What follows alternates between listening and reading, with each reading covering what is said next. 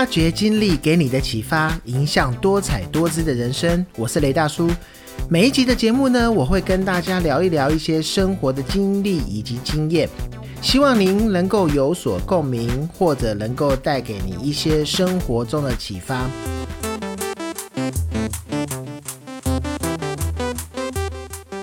刚刚大家所听到动物声友会的那个主题曲的部分，是大叔运用任天堂 3DS 游戏机所创作出来的一个歌曲。什么都没有，所以什么都做得到。这是集合啦动物声友会的标语 slogan。这个由任天堂 Switch 于二零二零年三月二十号上市的游戏，光在日本上市三个月呢，就销售了有一百八十八万套。现在整个销售量还在持续的上升中。这个游戏呢，其实早在二零零一年就在任天堂六十四出现过。游戏的名称是《欢迎来到动物之声》，而在 NDS、3DS 游戏机所出现的名称是《走出户外动物之声》。在台湾上市以来呢，有百分之七十五的台湾玩家每天花四小时左右的时间在玩动身。当然呢，也有很多电玩的直播主实况的解说这个整个游玩的过程。这股动身的风潮呢，更带动了全世界任天堂 Switch 以及 Switch Lite 的整个的销量，造成整个全球的大缺货，不可轻视的一个动身的游戏风潮。今天我们就来聊一聊这个游戏让我们学习到的东西。集合吧动物声友会这款游戏呢，有几个特色。它游戏的自由度非常的高，没有设定关卡以及任何破关的一个目的，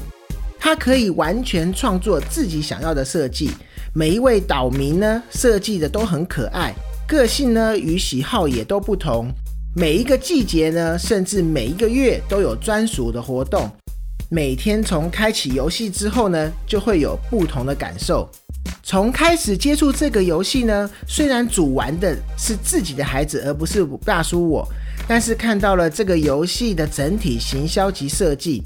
不得不赞叹这个任天堂公司的厉害。从一架飞机飞过岛的那一系列开始的广告，到每一段时间游戏的更新，还有音乐的制作啊，到后来周边产品的一些推出，整个配套的行销，着实是一个可以学习的对象。就拿每一月的活动来说呢，目前已经有经历过的活动有六月新娘的婚礼、捕虫大赛、钓鱼大赛、复活节活动、烟火大会以及劳动节的旅行券的部分。那还有地球日的活动啊，国际博物馆日的活动，在整个的设计上呢，是非常的值得赞赏的。不管是在游戏里面的 NPC 人物以及岛民。他们的讲话的声音以及内容都是配合你游玩所选择的语言。虽然他讲话的时候，呃，可能放快速度，然后有一点变音，我们可能其实有的时候听不懂。但是玩家在跟他对话的这个智慧，他回话的智慧，我觉得是真的非常有趣的。尤其是呢，如果碰到比较坏的玩家。还会教岛民说脏话口头禅，那他也会照着说。那这个东西我觉得也是非常有趣的，因为呢，这款游戏在全世界的爆红，全世界包含台湾呢，有很多不同的产业或者是机构借由动身来做行销的活动。近日呢，比较知名的就是有奥迪的新车，它特别为了这个开导来做宣传，也请了知名的直播主直播了开箱。那直播同时呢，有四点七万人在观看。那两周的时间，就有两百八十人以上的玩家呢上岛去体验参观这一个由动森所做出来一个虚拟的那个车子的展示空间。而 IKEA 呢，也在最近发布了一本动身行路产品的卡 a 罗 g 收录了一系列的动身设计风格的家具，还有我们所熟知的台北市立动物园以及故宫博物院都有跟动身合作，然后设计了一些服装以及一些图片，让你可以在设计在你的岛上当做一些壁上的挂图或者是地板的地贴。对于呢这个游戏设计的看法。我觉得呢，动身是一种生活的写照，一切从零开始，很像是我们真实的在过日子。我真心的认为呢，动身它不只是一款游戏，它也可以说是一本教科书。我觉得，尤其是对于国小年纪的孩子。虽然呢，我们大人可能会常常不希望孩子去打电动，但是我觉得，如果是像这样子有一些教育性质的游戏呢，我觉得是可以让孩子去接触的。所以呢，我觉得呢，它为什么会是一本教科书的原因，因为我觉得它是在教育上面是有数学教育的，可以是从每一周的大头菜买卖，然后知道基本的数量以及价格的这个计算。甚至可以提早让玩家、让孩子能够了解逢低买进、逢高卖出的一个股票的一个概念。那它也是一个可以提早让孩子了解存钱观念的一个游戏。因为呢，我们在买卖的同时呢，会有赚到钱，那也可以让孩子或者让玩玩家去选择你要买的其他的东西，还是说你这些赚到的钱可以存起来，积少成多，然后等到未来要用的时候呢，可以去呃这个游戏中的 ATM 提出来使用。所以我说它可以让孩子提早了解存钱的一个习惯。那它呢，在我看来，它也是也是一种音乐教育的游戏。因为在游戏中呢，它有超过了九十张以上的 KK 的那个唱片。那 KK 是这个动森里面的一个 NPC 的人物。那他在你玩了一段时间之后，他会到岛上来唱歌、开演唱会。那你在这个之前，你也可以每天购买他的唱片，然后他会在隔天把唱片寄到你的家里面。那这个部分呢？它是由不同的曲风、不同的节奏所组成。那甚至你用那一些播放器在播放音乐的时候，连整个音乐的音场概念也都可以顺便做了解。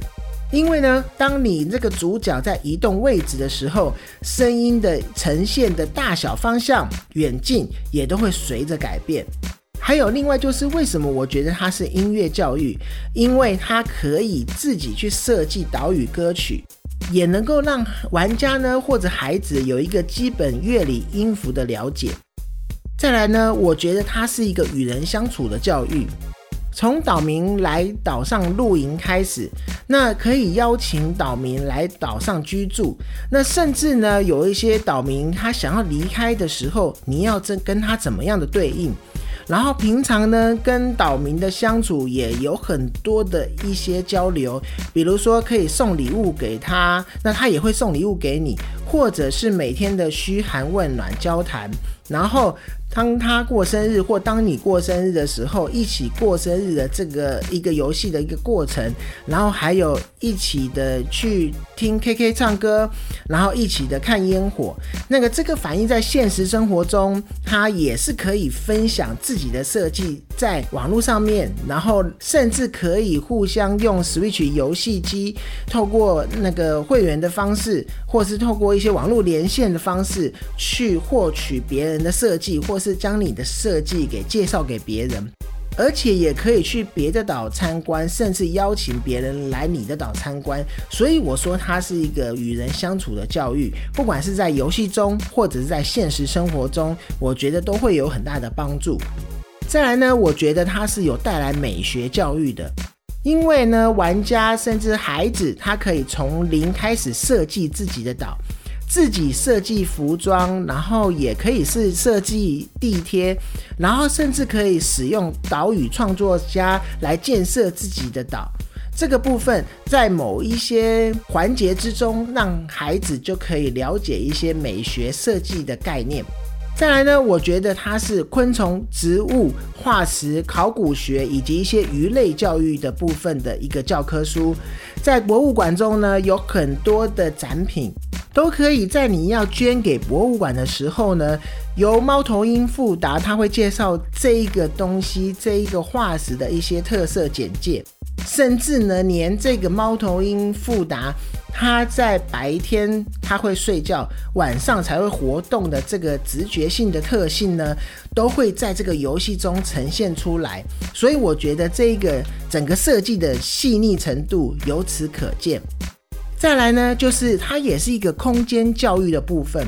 我们可以运用游戏机的手把呢，将一个物品从不同的角度来观看，或者是说将这个物品放置在家中的时候，或者是放置在户外的时候，那我们也需要去了解它的大小，然后去放置在适当的位置。所以我说，它可以让玩家、让孩子有一个空间的概念，而不是说你想要盖房子随便盖在哪里。或是想要盖一个桥梁，它随便盖在哪里，它就是可以的。你必须要丈量过，你必须要先目测看过，它才可以盖。所以它是一个很好的空间训练的教育。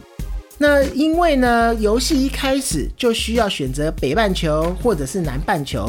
这个对未来玩的时候的这个一个气候也都是会不一样的，所以我觉得它某些程度上它也是一个气候的教育。什么地方会下雪，什么地方它有它会温暖的天气。对，那让甚至这个在下雪的地方，它会有哪一些植物的生长？在比较温暖的地方，它会有哪一些的植物生长？这个都可以在这个游戏中有做，可以做到一些学习。所以，它对孩子绝对是一本教科书，而不是一个单纯的游戏。但是大叔在这边提醒。毕竟玩电玩游戏，它还是需要时间的。所以虽然大叔说这个是一个可以有学习的过程的一个游戏，但是还是要规定玩的时间。当然，如果家长他是不同意孩子去提早接触电玩游戏，那我当然觉得这个也是没有问题的。另外呢，在整个游戏的过程中呢，你会慢慢的发现很多的设计神奇的地方，在很多的那个游戏过程都有一些细节的彩蛋，比如说呢，在地面烟火它已经燃放完了以后的灰烬，你如果把它捡起来去送给你的岛民的话。他会说这个东西他不要，他会把他这个东西再还给你，所以我觉得这个部分是很有趣的。然后呢，你如果说你注意到，如果你在家中贴了烟火的壁纸的话，当你在关上灯之后，它会发出微微的光芒。如果你从另外一个角度看的时候，它会是一个立体的花火。像大叔，我们喜欢一些音乐的部分的时候，你会发现在动森这个游戏里面的，它算是一个音响的进化史。它会有各种不同的音响，你可以透过 Nook 商店来买的歌曲。如果它在不同的音响放的时候，它会呈现的音质是不同的。那如果是黑胶唱片的一个唱盘播放器的话，它会有一个黑胶唱片它能会发出的一个独特的声音。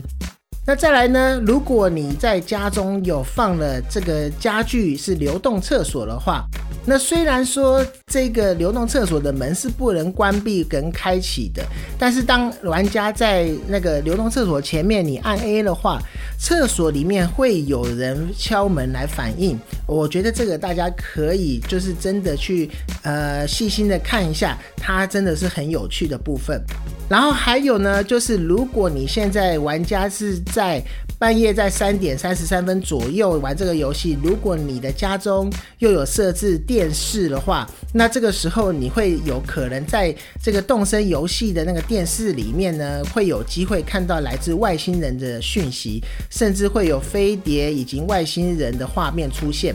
我觉得这个设计都是一些非常细微的，都要留给各位玩家自己去体会、自己去体验。然后再来呢，用马桶，如果你的家具有买马桶来设置的话，当你用完马桶以后，它会自动冲水。还有啊，还有就是当玩家给岛民眼镜的时候呢，他会马上戴上，甚至以后你还会有机会看到他平常戴的你的送他的眼镜在路上走。还有一个我觉得是非常有趣也很特殊的地方，就是当你去服务处的时候，那你如果这个时候你玩家的天气是在春天的时候，那个电风扇它不会打开的，它会到了夏天这个时节的时候，服务处的电风扇才会转动。甚至如果你仔细看的话，服务处的植物也会随着这个时节，然后会有不同的品种，所以它非常的细腻。然后呢，时节呢，它也甚至会改变草地上的颜色。当是春天的这个时节的时候，你草地的颜色会稍微浅一点；那当你是夏天的时候，会稍微深一点。这些细节都是大叔我觉得非常佩服的地方。如果我们常有去 Nook 商店买东西的话，你会发现，当季节不同的时候，Nook 商店在它在装饰上面，或者是商品的摆设都是有不同的。那雨天的时候呢，如果各位有机会可以试试看，当雨天的时候，你把水桶放在户外的地上的时候，你会发现呢，水桶中的水，因为雨天它会有水波纹的那个律动。然后再来就是，当雨天的时候，你的所有的岛民他们会撑伞。那你会注意，如果你的岛民里面有一个是青蛙的话，你会发现它不会撑伞，因为它不怕水。所以你看这些细节，就是可以让我们学习到这个设计的一些奥妙。还有呢，就是在室内你开电风扇或是冷气的时候，你会发现它吹到的东西都会抖动，所以它完全是模拟我们现实生活的感觉。各位玩家如果有玩过这个游戏的话，你也可能会在离克的商店里面买东西。你会发现这个商店在关门前，它会放音乐。那它放的这个音乐呢？大叔查了资料以后，发现它会跟日本卖场放的一样，它其实是一个叫做《别离》的华尔兹的音乐。那它是改编于一个苏格兰的民谣。因为这个商店是十点关门，所以它大概在晚上九点五十的时候就开始播放。如果大家在游玩的时候，也可以稍微感受一下，它这个音乐跟我们在日本碰到的卖场所播放的关店的音乐是一样的。然后再来还有一个很有趣的细节，就是离克的商店呢，在呃十点会停止交易。但是如果你是在服饰店的话，你只要在晚上九点前你溜进去，虽然是已经到了关店时间，但是它还是可以购买东西的。再来呢，还有一个我觉得我发现一个很细腻的东西，就是当你在坐下来坐在椅子上来使用岛屿创作家的时候。你的手机呢会显示讯号不好的这个这个讯息，而你呢站起来以后就会讯号 OK 了。那今天集合啦动物声友会让我们学习到的东西的这一集就讲到这边。如果大家也有玩过这个游戏，那在那个过程中你们还有看到任何的细节彩蛋是大叔没有分享给大家的，也欢迎你告诉我。大家呢一起去发现，一起去探索，这个还有很多值得我们去探索的游戏。发掘经历给你的启发，影响多彩多姿的人生。我是雷大叔，跟你分享生活中经历给我的启发，以及生活中大小事我的看法。或许您有一样的经历可以引起共鸣，或者没有同样的经历，也可以透过我的分享得到一些收获。谢谢你的收听，我们下次见。